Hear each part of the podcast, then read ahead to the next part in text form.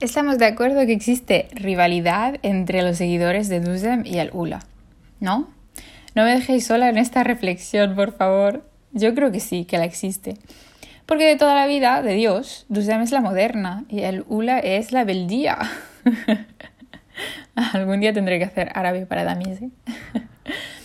para mí son las dos caras de Marruecos representadas en canales de televisión simplemente.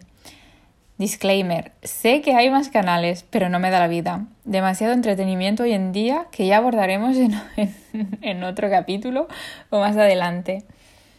Mi solemne intención cuando hice el calendario de Ramadán es disfrutar comentando con vosotros las escenas divertidas que surgen en la tele. Me hace gracia comentarlo en castellano. Son placeres mundanos, vaya. A vosotros no os hace gracia, a mí sí. Pero ¿sabéis qué pasa? Que yo de los tres equipos de SOR soy el último, el perezoso, pero perezoso nivel extremo, porque ni siquiera me despierto. O sea, yo después del iftar como que paso mejor vida y se acabó y hasta el día siguiente y así consecutivamente. En fin, volvamos a lo nuestro. Son las 8 de la tarde y empiezas a poner la mesa y acto reflejo enciendes la tele Buscas Duzem que tu madre ya tiene en favoritos y piensas, voy a empezar con el ambientazo ramadán, ¿no? Ya que estoy poniendo la mesa, todo el mundo se está empezando a acercar, pues vamos a darle un toque más a este ramadán. Y sorpresa que te llevas. Te encuentras con turcos que hablan de erilla. Pero a ver, ¿esto qué es? ¿Veis esto normal? Que, quieras crear ambiente ramadanesco y te encuentres con turcos hablando de erilla. O sea, perdonadme una cosa. Hasta donde sé yo, ese canal existe en dos versiones. Deuxième y Deuxième Monde. Y por otro lado, las estadísticas que me acabo de sacar de la manga me dicen que la diáspora marroquí se concentra en Europa y son los que aportan gran parte del pastel en la economía. Pues si sé que rompen iftar 30 minutos antes que los locales y tengo dos versiones de canales, ¿por qué no les adelante el visionaje? O sea, perdonadme, pero yo es que lo veo hasta obvio y lógico que tiene que ser así. O sea, de verdad, ¿eh? Ni somos de aquí ni somos de allí. No, no paran de recordárnoslo. ¿eh? Es increíble. No hay manera. Somos los eternos olvidados. Y mira que abultamos, ¿eh? os lo digo. Bueno, dejada la pataleta de lado, ¿eh? que parece que empieza a ser mi, especialidad, el señor, el señor director de marketing de esta empresa debería hacer un pensa y hacernos felices que bien que le subimos la audiencia.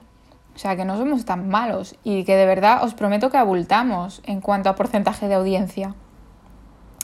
Pues nada, ahora que mis quejas están expuestas y que obviamente tengo al director de marketing de 2M escuchando mi podcast, puedo proseguir. Pues nada, ¿qué pasa? Que yo estoy poniendo la mesa, enciendo la tele y ¿qué me encuentro? Pues me veo mirando a Amir y Wisal. No me preguntéis por más nombres que no se me han quedado. O sea, yo me he quedado con estos mm, dos personajes. Solo sé que llevo siete días ayunando y lo único ocurrido es que la madre la han atropellado, secuestrado y ahora está en un hospital porque ha perdido la memoria. De verdad que el tiempo pasa más lentamente para los turcos, porque incluso esto en la vida real hubiera sido más, más rápido y, seguro que estáis de acuerdo conmigo. Total, que rompemos el ayuno mirando cómo Wisal juega la pelota con su padre y ahí empiezan las dudas. ¿Las dudas de qué? Porque miras el reloj y son las 20.19 y gritas a los cuatro vientos que ya se puede comer. Y te viene tu madre diciendo que las luces no se han encendido en la calle aún. Y tu padre te dice que el teléfono aún no ha sonado en la aplicación. Y aparece la pregunta de tu madre. Y entre dudas, ya son las 8.25. Y ya todos damos por validado que podemos romper el ayuno. Pero, ojo, o sea, vaya manera de romper el ayuno ¿eh? que tenemos. en fin. Total, que nos empezamos a concentrar en comer y perdemos un poco de vista a Amir y a su madre y en pocos minutos empieza Mshitifia. la típica cámara oculta de cada ramadán. Y yo no sé vosotros, pero llevo ya un par de años que no me hace gracia. O sea, eh, no le veo el sentido a ver a gente sufrir de gratis. Básicamente porque empatizamos de tal manera que a mí personalmente me dejan mal cuerpo. Aún así os debo admitir una cosa, que el capítulo del cantante de Fnair me hizo muchísima gracia, pero lo que me hizo mucha gracia fue su acento y manera de, de hablar, porque era el tío muy expresivo y además lo hacía de una manera muy liviana. En fin, que desde mi punto de vista es quien lo tuvo un poco más fácil que el resto. Entonces, obviamente se podía permitir mm, utilizar su, su, acento marrakchi durante toda, toda la tarde. Pero vaya, que en general no me parece nada gracioso esto. En fin, prosigamos pues. Después de una hora de anuncios, una cosa os tengo que decir. Me flipa la canción del anuncio de Danone.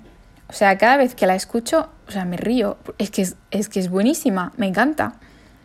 Pero en general pienso que este año no hay mucha novedad. Están reciclando lo de antes. Bueno, ¿qué le vamos a hacer? La inflación le está doliendo a todo el mundo por igual, así que no nos queda otra que respetarlo. Pero bueno, luego viene Zonqatsaada, ¿no? Me estáis siguiendo, ¿eh? Me seguís el hilo. Que se parece bastante a una serie del año pasado que utilizaban, o sea, que, era en el mismo uh. ¿Cómo es horaire ahora en castellano? Bueno, el mismo, en la misma franja horaria. En fin, de todos los capítulos que vi, el de ayer es el que más me gustó. O sea, cuando la, la, señora mayor saca una muela de oro después de haberla liado y luego Muña que se intenta adaptar al nuevo mundo en el que vive y no lo consigue. Y de hecho hay una reflexión muy buena detrás del cambio de Muña después de seguir a una coach en internet. Para mí hay un mensaje subliminal al pueblo de no creer mucho en lo que escuchan o en lo que ven en internet. Pero vaya, no sé si estos mensajes se, se reciben o se perciben en general. Para mí en general esta serie representa a personajes muy marcados que encontramos en, la sociedad marroquí y que rápidamente podemos identificar con gente que ya conocemos.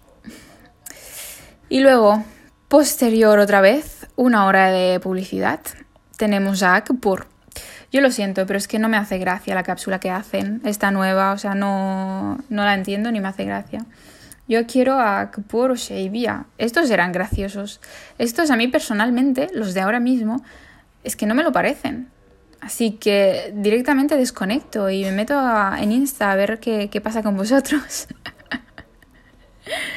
y bueno, así veo otro tipo de contenido, chicos. ¿Qué le, hace, qué le vamos a hacer? Y bueno, por último, antes de caer yo cao, o sea, antes de quedarme ya eh, knocked fuera de, sí, de mí, perdón, veo un poco Mektub, que es la serie que hacen después de, nuestro amigo Kapoor y entre medio de una hora de publicidad.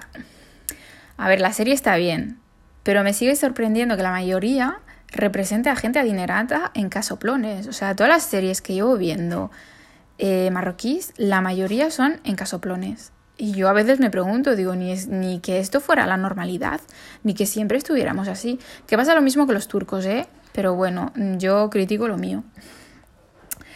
Pero bueno, una cosa os tengo que decir. ¿Habéis visto la chica del pelo rizado que sale fumando? Ayer, de hecho, salía fumando. O sea, es una primera en la tele.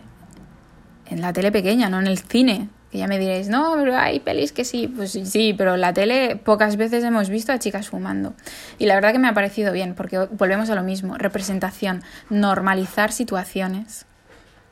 Y nada, aquí lo dejamos por hoy. Ay, a ver qué tal. Y a ver al Ula que nos va a aportar de aquí en adelante. Que lo disfrutéis mucho.